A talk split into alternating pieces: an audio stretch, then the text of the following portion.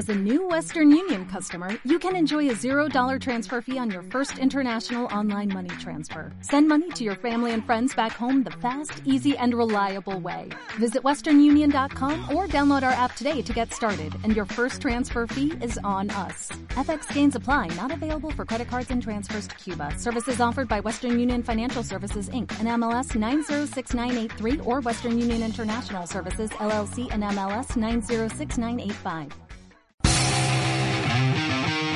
Club Food. De balón en profundidad.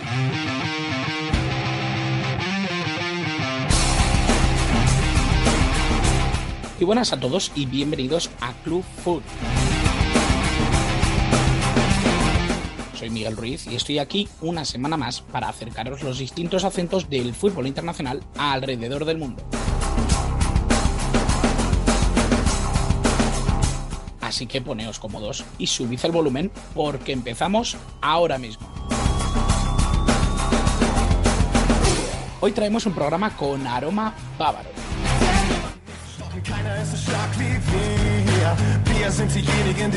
El Bayern München es de esos equipos que sabes que cada temporada van a perseguir títulos, mínimo en su contexto nacional.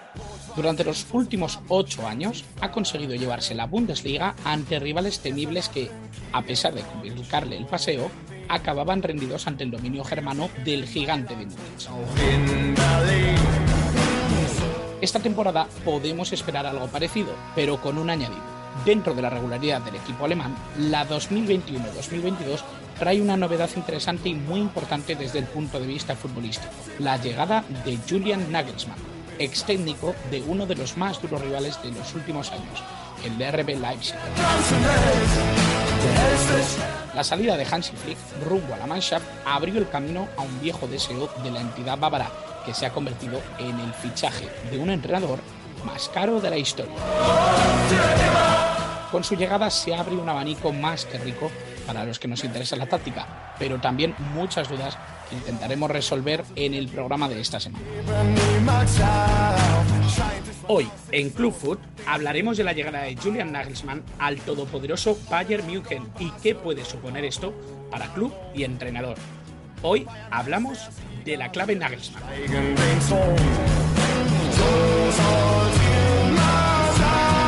Y para hacerlo, tenemos en Club Food a Nahuel Miranda, compañero de OneFootball y Superdeporte y especialista en fútbol alemán. ¿Cómo estás, Nahuel?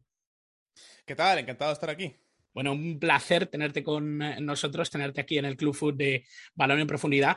Queríamos hablar de Nagelsmann, queríamos hablar del Bayern München. La pasada semana hablamos de fútbol italiano y como vamos a darnos un paseo por Europa, la idea es centrarnos esta vez en el eh, fútbol bávaro.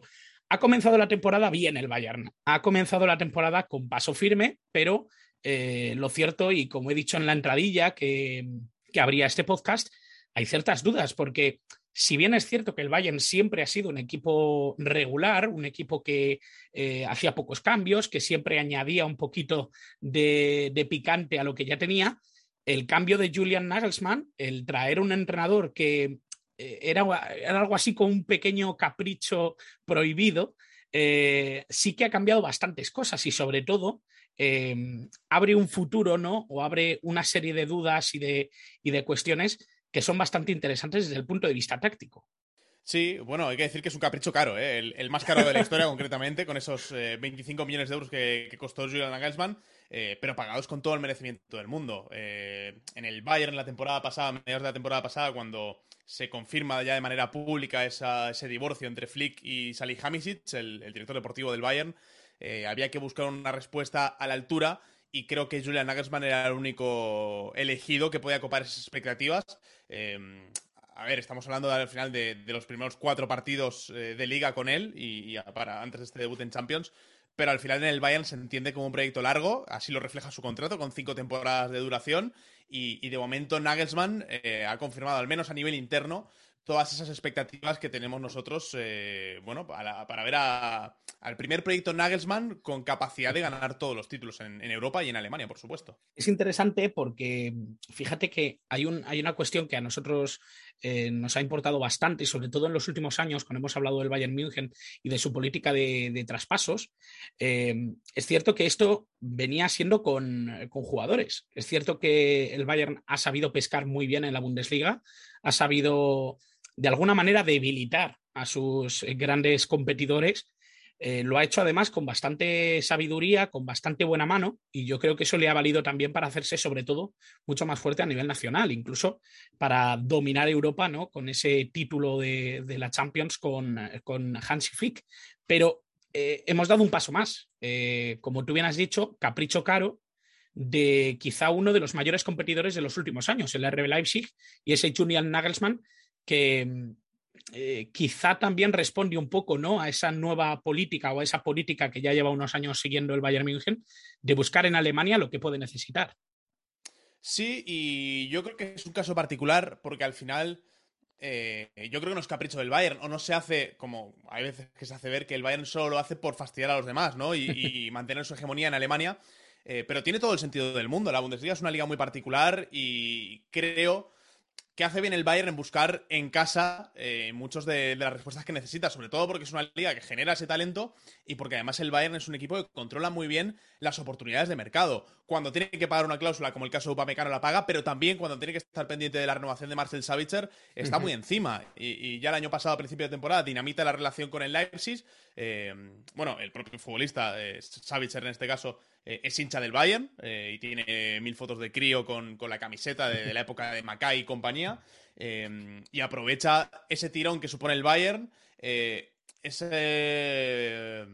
Bueno, ese prestigio que tiene, ¿no? Al final, y ser además uno, el, único equipo en Alemania que realmente opta a ser campeón de Europa todas las temporadas. Entonces, creo que explota muy bien su posición dominante, que no se ha despistado en ningún momento, pero que sobre todo yo creo que hay, hay veces que se infravalora explota muy bien el ser probablemente el equipo que mejor ficha. Es cierto que tiene los mejores recursos, pero también es el que mejor ha sabido explotarlos y el que mejor ha sabido vender cuando le ha tocado vender también. Así que eh, creo que es una suma de todo que coloca al Bayern en una posición muy predominante en la Bundesliga. Es muy interesante esto que comentas porque eh, quiero, quiero aclarar que si se ha entendido eso, eh, no me parece que sea una mala, una mala política, ni mucho menos, ¿no? Que, no, no, que, quede claro, pero, pero es un poco la imagen que, hay hacia el exterior, ¿no? De la Bundesliga, de, de bueno, y se vio con el fichaje de Savitzer, es decir, bueno, ya otra vez, ya están estos, mira, han fichado a Nagelsmann, han fichado a Pamecano, a Savitzer, eh, que es verdad, ¿eh? Que el, que el, Bayern lo hace mucho, que se hizo al Bayern Leverkusen, que se lo hizo al Borussia Dortmund y se lo ha hecho este verano al, Leipzig, pero, pero tiene más mérito del que parece o el que a menudo se le da en, la opinión pública. Pero es que fíjate que eh, esa, misma política y, ese, ese, hacer ¿no? en el propio mercado nacional, y precisamente iba a decir que me parece muy buena conducta y me parece una posición eh, francamente interesante, eh, porque eso les permitió, en un año en el que quizá la economía y las problemáticas a nivel de plantilla en año COVID les permitió ser competitivos en, su propia liga y también eh, a nivel internacional. No hubo un equipo que le tosiera a Hatsi Flick en, Europa y lo hizo eh, un poco con, esa mentalidad, ¿no? con esa visión de intentar eh, trasladar un poco todo lo que era el fútbol bávaro a, Europa y a la Champions League. O sea que les está funcionando, les está valiendo. Eh, y vamos a centrarnos un poco ahora en lo que puede ser el futuro, porque con la llegada de Julian Nagelsmann, eh, mercado aparte, eh, yo creo que se abre un infinito abanico de posibilidades tácticas que ya le hemos visto en el Hoffenheim y que le vimos también en el, en el RB Leipzig. Me da la sensación de que para los que nos gusta mirar el fútbol un poquito más allá, Nahuel, con Julian Nagelsmann en el Bayern se nos abre un poquito, se, nos cae un poquito la baba, ¿no? Tenemos ganas de, poder entrar a analizar y a meter el cuchillo. Sí, porque como, como, decía antes, es el primer equipo con, con miembros para ser un equipo ganador. Eh, es cierto que de momento está respetando mucho eh, el número de teléfono, ¿no? Que, le suele. ahora no recuerdo justo el entrenador que lo decía, pero bueno, el tema de la, formación, el 4-2-3-1 lo está respetando mucho. Sí, eso lo decía Lillo. Que en el Leipzig, claro, en el Leipzig no, pasaba nunca. O sea, el Leipzig cogías el 11 que te lo daban con la lista ordenado por número de dorsal y, muchas veces no sabías cómo iba a jugar el equipo. Es cierto que eso lo está respetando mucho, a pesar de que, por ejemplo, está teniendo bastante problemas en el lateral derecho con la ausencia de, de Pavardi, porque no le han fichado tampoco competencia para, para Pavard. Está jugando el eh, Stanisic, el chico de, la cantera, que está haciendo bastante bien. pero sí que es cierto que se, se intuye en Nagelsmann, vamos, es lo que se le exige a Nagelsmann, que cambie carreras de futbolistas, que tenga un poco el impacto que tuvo Guardiola en su día en el Bayern, que a pesar de no haber ganado la Champions, cambió al club para siempre. y creo que, no es una exageración decirlo, cambió carreras de varios de sus futbolistas y, se espera que haga eso mismo con, con alguno de, los jugadores del Bayern que no estaban terminando de rendir. Viene también de una gran obra como la de Flick, pero por ejemplo, futbolistas como, como Sané, que parece un futbolista completamente renovado respecto a, la temporada pasada. Un futbolista que era eh, a veces incluso apático y al que estamos viendo con esa chispa tanto con el Bayern como, como con Alemania. ¿no? Ha empezado con otro aire y ya empezamos a, sentir un poco ese tufillo a transformación eh, de la mano de, de, Nagelsmann, que se tendrá que confirmar en partidos importantes como, como el de esta semana, por ejemplo, frente al Barça. Eh, pero, pero sí que le pedimos eh, ese desarrollo de jugadores tan estimulantes como Musiala, que, pasa por ser jugador número 12 ahora mismo en, la plantilla, mantener y alargar el, rendimiento de Lewandowski es interesante ver qué hace con un futbolista tan indescifrable como es eh, Thomas Müller eh, y sobre todo mantener las cosas buenas que, le dimos al equipo con Flick, que son unas cuantas. Entonces, eh, da la sensación de que el club le ha confeccionado también una plantilla, yo creo, un pasito más competitivo que el año pasado y, que además el propio Nagelsmann, por, por, su perfil como técnico, puede sacar más de lo que ya había dentro del Bayern. Así que es una temporada ilusionante eh, con expectativas muy altas y, bueno, yo espero que esas expectativas no desborden a, Nagelsmann en su primer gran proyecto en el club de su ciudad, el club que siempre ha querido dirigir y, en un primer pasito, ¿no? Que no sé si sobredimensiona lo que es el primer año dentro de un proyecto mucho más largo que, al final eh, todos los pasos que ha ido dando Nagelsmann en el fútbol alemán eh, han sido para consolidar su carrera y para que cuando le llegara la oportunidad se tuviera paciencia con él. Eh, como tú bien dices, le han configurado una plantilla competitiva, una plantilla muy interesante, con caras conocidas, como, como ya hemos comentado, Marcel Savitzer o Dayo Tupamecano, eh, y también, como tú bien has nombrado, eh, piezas jóvenes que yo creo que pueden ser interesantes de cara a esta temporada. De hecho, algunas eh, ya participativas dentro de, esa selección eh, germana de esa Mannschaft que, bueno, yo creo que está dejando pildoritas eh, viendo que el futuro es suyo, ¿no? es el caso de Jamal Musiala y yo creo que quizá es ahí, ¿no? Donde tiene que percutir quizá Nagelsmann en, profundizar con estos chavalitos, ¿no? Yo creo que el RB Leipzig era un equipo que se apoyaba mucho en, jugadores jóvenes, que sabía sacar ese talento y en general la factoría Red Bull vivió un poco de, esa, de esa mecánica, ¿no? ¿Crees que eh, Musiala y Nagelsmann están condenados a entenderse?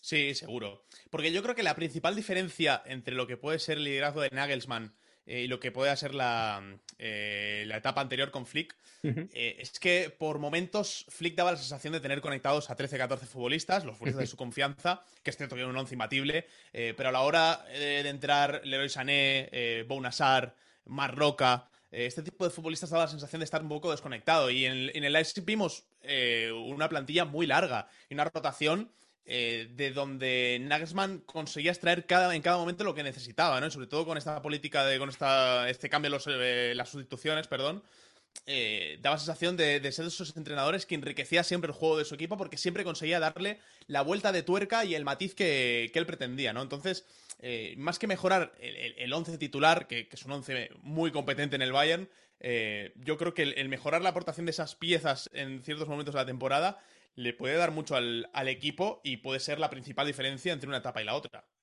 Eh, fíjate que entre una etapa y la otra quería abrirte ahora un melón interesante que es, ¿tú crees que en corto o medio plazo veremos un equipo más Nagelsmann que Flick? A nivel de dibujo, a nivel de... Sí, debería ser así. Pero eh, pasa con todo, sobre todo cuando vienes de, una época ganadora. Y al final se compara mucho también en Alemania al inicio de la era Guardiola eh, porque tiene que ser así, o sea, porque son dos casos calcados de, equipos triunfadores. Eh, el Bayern el año pasado se va pronto de la Champions por aquella ausencia de Lewandowski contra el Paris Saint Germain, eh, pero ha sido un equipo muy dominador. Quizá en su, en su peor momento de juego ha sido cuando se ha ido Flick, con, una defensa que tenía mucho que mejorar, pero creo que Upamecano mejora ampliamente el, rendimiento que está dando sobre todo Boateng. Eh, creo que Lucas, eh, ya consolidado como central, puede suplir bien a la figura de, David Alaba y que en definitiva tiene un puntito más, como te decía antes, de, calidad esta plantilla y que además Nagelsmann eh, se va a centrar sobre todo en, solucionar esa parte defensiva. Eh, con el 4-2-3-1 de entrada, que le está funcionando bien, pero yo creo que poco a poco eh, vamos a empezar a ver alternativas, defensas de tres que Nagelsmann ha utilizado mucho tanto en el Leipzig como en el Hoffenheim. yo creo que poco a poco empezaremos a verlas, pero al final el técnico tiene que ser inteligente y no romper con todo lo que había antes, sino aprovechar mucho de lo bueno, que, ya digo era bastante, que tenía Flick con su equipo, y poco a poco irlo, reciclando en un equipo que pueda tener varios planes, que es una de eh, las cualidades que más le destacamos a, a, Nagelsmann como técnico. Hay un tema, y es que tú y yo estamos grabando eh, al lunes. Eh, mañana juega el Bayern contra el Fútbol Club Barcelona en el Camp Nou. Em, por lo tanto, a quienes nos estén escuchando mañana, puesto que se publica en martes, eh, esta noche juega el Barça contra el Bayern München. es cierto que ganar en Alemania es una asignatura que quizá con la plantilla y por esa inercia ganadora que tiene el Bayern München, eh, no se le complica a Nagelsmann, pero el panorama europeo es otra cosa y le ha tocado un hueso duro de roer. Es cierto que el Fútbol Club Barcelona no está en su eh, mejor momento, es cierto que eh, el grupo es duro, porque el Dinamo Kiev creo que es un equipo que también puede complicar mucho las cosas. da la sensación de que Nagelsmann va a tener que probarse en Europa muy rápido y con una plantilla un poco todavía expensas de adaptarse a lo que quiere el nuevo técnico. Bueno, no me, da esa sensación, eh, sinceramente. Yo creo que el, grupo puede haber sido más complicado, eh, la verdad. Creo que hay dos equipos muy candidatos a, pasar, eh, sobre todo porque Benfica ha estado un poco intermitente en Europa las últimas temporadas. y que además el Bayern da sensación de, continuar con la maquinaria, ¿no? De, con la inercia de las últimas temporadas, de seguir jugando bien. ya tuvo este pasado fin de semana, este pasado sábado, una prueba de nivel y, la superó con creces en, ese duelo contra el Leipzig. Y mm, el equipo da la sensación de ser sólido, no. Eh, al, final estamos hablando de transición, de romper con una etapa y empezar otra, con un proceso muy largo, pero el Bayern no ha perdido por el camino esa capacidad competitiva. Yo creo que es la mejor noticia de este inicio de, temporada. Así que, eh, vamos, no, tengo la sensación de que Nagelsmann llegue eh, preocupado al partido en ese sentido. Creo que, que, vamos a ver un Bayern reconocible. Eh, muy parecido al que veíamos con Flick y que creo que sobre esa base que ya de por sí era sólida, el técnico va a conseguir escalar, pero parece que, ha caído de pie, que ha respetado las jerarquías del grupo y que poco a poco va introduciendo algún matiz eh, como Musiala, que, al final Musiala no, no, lo inventa Nagelsmann en ese sentido, ¿no? Eh, ya Musiala entraba con, con, Flick, el propio Flick está confiando en él para llevárselo a la selección también, y, sí que estamos viendo, sobre todo detallitos del héroe Sané, aprovechando las molestias de Coman, eh, que ha sido la gran novedad en estos primeros cuatro partidos, que, no dan para mucho análisis, pero sí que da para descartar em, eh, sensaciones negativas, ¿no? Eh, si el, equipo no termina de funcionar, si hay algún tira y afloja, si hay algún rifirrafe a nivel interno, nos habríamos enterado a estas alturas, yo creo, y todo lo contrario. parece que va todo como la seda, que además casos que se pueden un poco complicar, ¿no? Como por ejemplo la renovación de Goretzka parece que va por por buen camino y que en definitiva, eh, de momento todas las piezas encajan. Así que no, no veo especialmente ni al Bayern ni a, ni a, Nagelsmann muy preocupados por el partido del Barça. Esto no quiere decir que vayan a ganar sobrados al Barça, pero sí que creo que vamos a ver un Bayern reconocible y luego al final el fútbol es fútbol, pero, pero que no hay intranquilidad en el entorno del Bayern para nada. Bueno, pues un eh, Bayern que ya en Alemania está dominando, que está haciendo un muy buen papel en esos cuatro partidos que, como bien dice Nahuel, eh, no significan gran cosa, pero sí que dan la muestra de que Nagelsmann, a Nagelsmann le están funcionando las cosas en el eh, nuevo equipo, en el Bayern de Múnich. Eh, tres partidos ganados, un partido empatado esa primera jornada contra el Borussia Mönchengladbach. Eh, lo que sí que es cierto es que tenemos muchas ganas de ver funcionar este equipo, de ver esas mecánicas que ya le veíamos a Nagelsmann en el RB Leipzig y sobre todo verlas en Europa, en esta Champions League que ya empieza y en esta Champions League que como no podía ser de otra manera, tiene al Bayern de Múnich entre sus favoritos. Te tengo que dar las gracias, Nahuel, por eh, pasarte por Club Food, por echarme una mano para intentar entender un poquito mejor esta nueva etapa del Bayern München con eh, Julian Nagelsmann. Y nada, esta es tu casa para cuando quieras. Así que te mando un abrazo muy grande. encantado de pasarme por aquí y nada, como todos, con muchas ganas de que empiece ya la Liga de Campeones.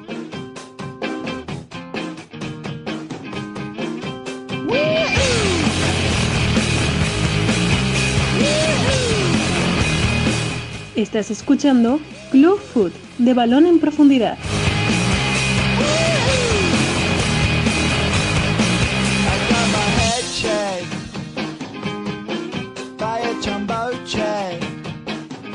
Y como viene siendo costumbre, vamos a hablar de nuestra agenda, vamos a hablar de ese pequeño huequito que le dejamos a poner deberes para la próxima semana. Y es semana de Champions, es semana de muchísimo fútbol, de muchísimos partidos, así que estoy seguro de que vamos a tener muchísimas opciones que tratar, como siempre, con Dani Souto. ¿Cómo estás, Dani?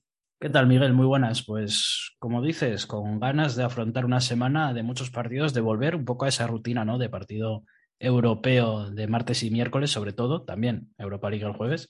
Así que, oye, eh, apetece, apetece ponerse con tanto partidazo y con los que nos has preparado. Bueno, iba a decir nos hemos preparado, pero sabemos que aquí el cerebro eres tú. Así que los partidos que nos has preparado de, cara a esta agenda de Club Foot. Bueno, el, cerebro soy yo, entre comillas, entre comillas. ¿eh? cerebro apagado. lo hacemos entre, entre tú y yo, siempre colaboras en, en la agenda. Y bueno, vamos a empezar por eh, la Premier League, que es costumbre mm. y que además tenemos un partido de bastante altura. Pues sí, arrancamos con la Premier y con un partido de, de, los gordos, con ese derby de Londres, de esos que tantos hay ¿no? en la capital inglesa, entre Tottenham Hotspur y Chelsea, que será el día domingo a las cinco y media de la tarde. Eh, bueno, pues uno de esos duelos que, siempre apetece ver de, los dos equipos de la capital inglesa, además en buen momento, eh, podríamos decir ambos. El Tottenham viene de perder el último, pero oye, está ahí en la lucha y el Chelsea, como bien sabes, Miguel, en la, en la zona alta de la clasificación de la Premier. Pues sí, la verdad es que sí. Eh, yo creo que es uno de los partidos que, eh, más apetecen, primero porque se está asentando el proyecto de Tuchel, que me está gustando mucho más que el año pasado, creo que lo he dicho en, varias ocasiones, y el Tottenham, que a pesar de que ha perdido ese, ese último duelo contra el Crystal Palace, bastante sorprendente por, por otra parte, esa derrota en Selhurst Park, exactamente. Eh, es cierto que el equipo de Nunes estaba dejando muy buenas, eh, de, de Nuno, estaba dejando muy buenas sensaciones. Por lo tanto, eh, yo creo que es bastante interesante este duelo del día 19, domingo 19, mm. a las 5 y media en el eh, Tottenham Hotspur Stadium. Vamos a pasar a Italia, vamos a pasar al fútbol italiano, vamos a pasar a esa Serie A. Aquí sí que vemos un poquito cosas contrapuestas, ¿no? Sobre todo estados de ánimo ahora mismo. Pues sí, porque nos vamos a encontrar un duelo que es de los grandes del país transalpino, sin ninguna duda, eh, Juve Milan, domingo también eh, día 19 a las 9 menos cuarto de la noche, este ya un poquito más tarde, horario más italiano. Eh, y muy Champions, ¿eh? Horario muy Champions en semana de Champions. Horario Champions total, pero en domingo. y en un escenario que bien sería Champions, como ese Juventus Stadium, ¿no? Lo que sí, precisamente lo que cuentas, ¿no? sensaciones contrapuestas, precisamente porque el Milan ha arrancado inmaculado la temporada y va dando continuidad un poco a las sensaciones positivas del año anterior, pero la Juve eh, pues también da quizás continuidad ¿no? a las malas sensaciones de la última temporada, pero peor todavía. Eh, tan solo lleva un punto y está casi en puestos de descenso, o sea que esto es llamativo cuanto menos encontrarnos a la Juve así. Pues sí, la verdad es que sí. Yo, mira, vi en diferido el partido del Nápoles eh, contra, contra la Juventus, ese último duelo, ese partido que perdieron por 2 a 1, la verdad es que la imagen es, eh, es, bastante preocupante. Es cierto que había muchas esperanzas en Massimiliano Allegri y en su llegada a, a la Juventus, pero lo cierto es que partido con muchas cosas por ver, sobre todo eh, si se reafirma ese buen momento del Milan en casa de la Juventus, un gigante, como sabéis, del fútbol italiano y por lo tanto Partido entretenidísimo. Domingo 19 a las 9 menos cuarto. Vámonos a Alemania, Dani. Vámonos a un partido que, mm, fíjate, of the record me has dicho, ¿no había algo más llamativo? Yo creo que este partido es muy interesante, sobre todo por cómo viene el Dormo, que hizo un partidazo el otro día contra el Leverkusen, y también porque el Union Berlin, a pesar de que eh, no ha sido un comienzo de temporada eh, apasionante, por así decirlo, eh, muy buenas sensaciones también la pasada campaña y sobre todo mm. todavía no ha perdido.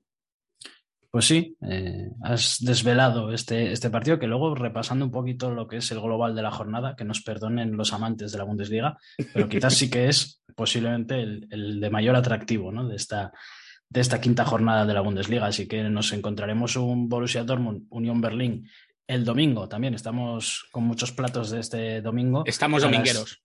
Sí, totalmente. A las cinco y media de la tarde, así que buena hora también, muy, muy alemana. ¿eh? Aquí vamos a los horarios de, cada país, nos adaptamos. Y bueno, pues lo que comentas, ¿no? El, el Dortmund que viene en muy buena dinámica y no solo eso, sino que además, pues llevándonos las manos a la cabeza cada jornada que lo podemos ver, así que seguro que nos brinda espectáculo como siempre y el Unión Berlín pues dando continuidad a la buena dinámica de la temporada pasada, la sorpresa, la gran sorpresa de la Bundesliga, que de momento pues oye, se mantiene ahí eh, como uno de los equipos invictos, es verdad que le está costando sumar victorias, tan solo lleva una, pero está, está en, esa, en esas posiciones en las que ya estuvo el año pasado y que quizás no nos esperábamos, así que dándole continuidad. Pues un caminito corto de Alemania a Francia, porque nos vamos precisamente a París, a la ciudad del amor y a la ciudad también, nueva ciudad de Lionel Messi. Un partido interesante también en Francia, Dani.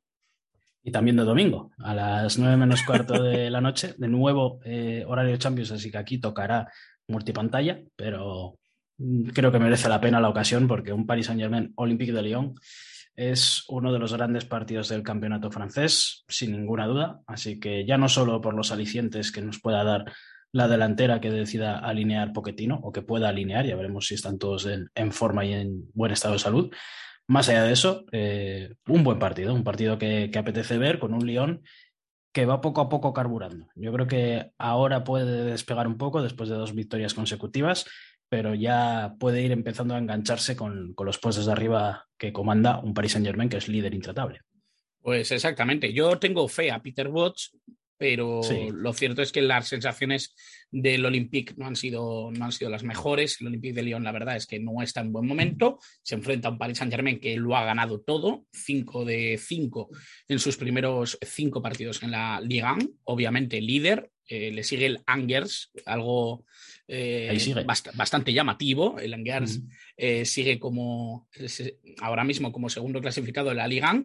Y bueno, nos vamos a saltar el charco, Dani, porque ya sabes que siempre saltamos el, charco y vamos a hablar muy brevemente, y si quieres te lo comento yo, Dani, que son las semifinales de la Copa Libertadores. Y es que juegan Palmeiras contra Atlético Mineiro el próximo miércoles a las dos y media de la madrugada. Sabemos que no es una hora muy propicia para estar viendo fútbol, pero hay quien trasnocha a las dos y media esa primera semifinal entre Palmeiras y Atlético Mineiro.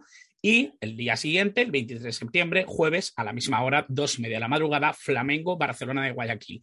Eh, como veis, tres equipos brasileños jugándose estar en la final de la Copa Libertadores y el equipo ecuatoriano, el Barcelona de Guayaquil, contra Flamengo. Yo creo que puede ser interesante ver estas semifinales y bueno, ya que siempre saltamos a Sudamérica, pues lo hacemos también con la Copa Libertadores, Dani.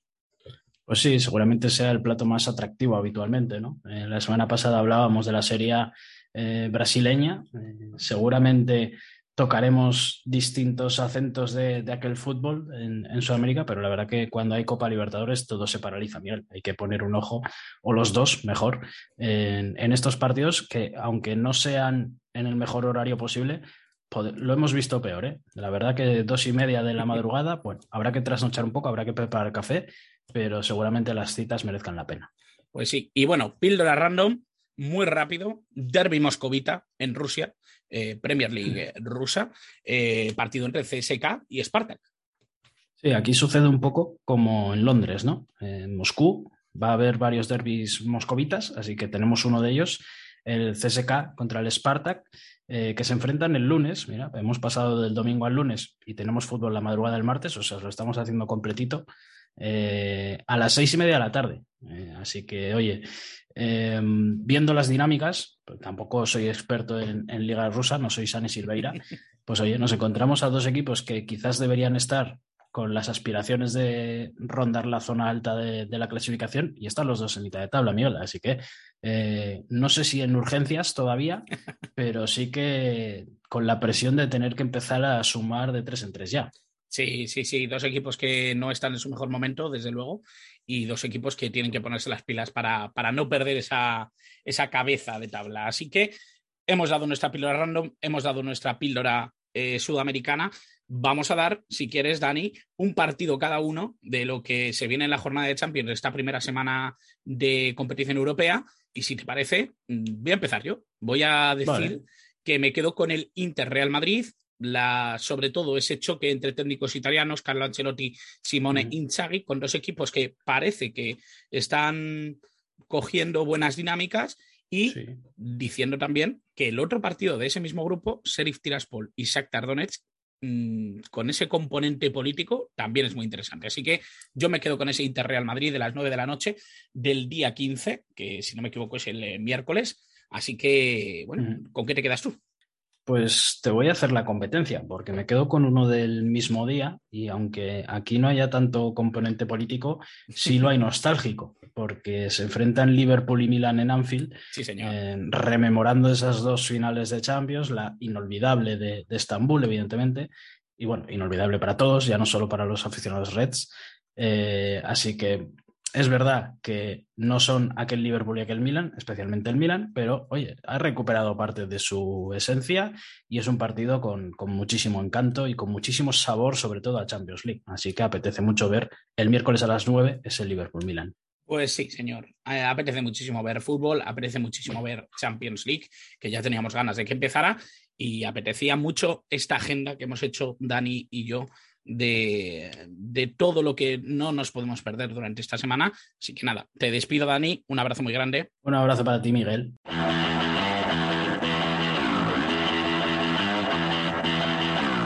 Y hasta aquí, Club Food, hasta aquí nuestro programa. Esperamos que haya sido de vuestro agrado, que os encuentre al otro lado cada semana, como os decimos siempre, cada martes, siempre que estemos aquí, que estéis al otro lado.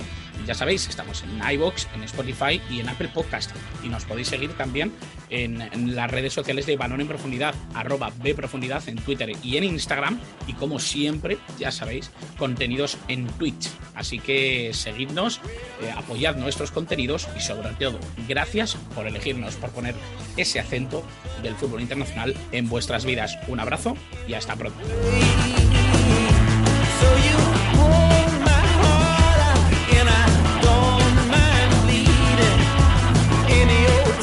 Sigue a Balón en Profundidad en Twitter, Twitch e Instagram con arroba Bprofundidad para no perderte nada.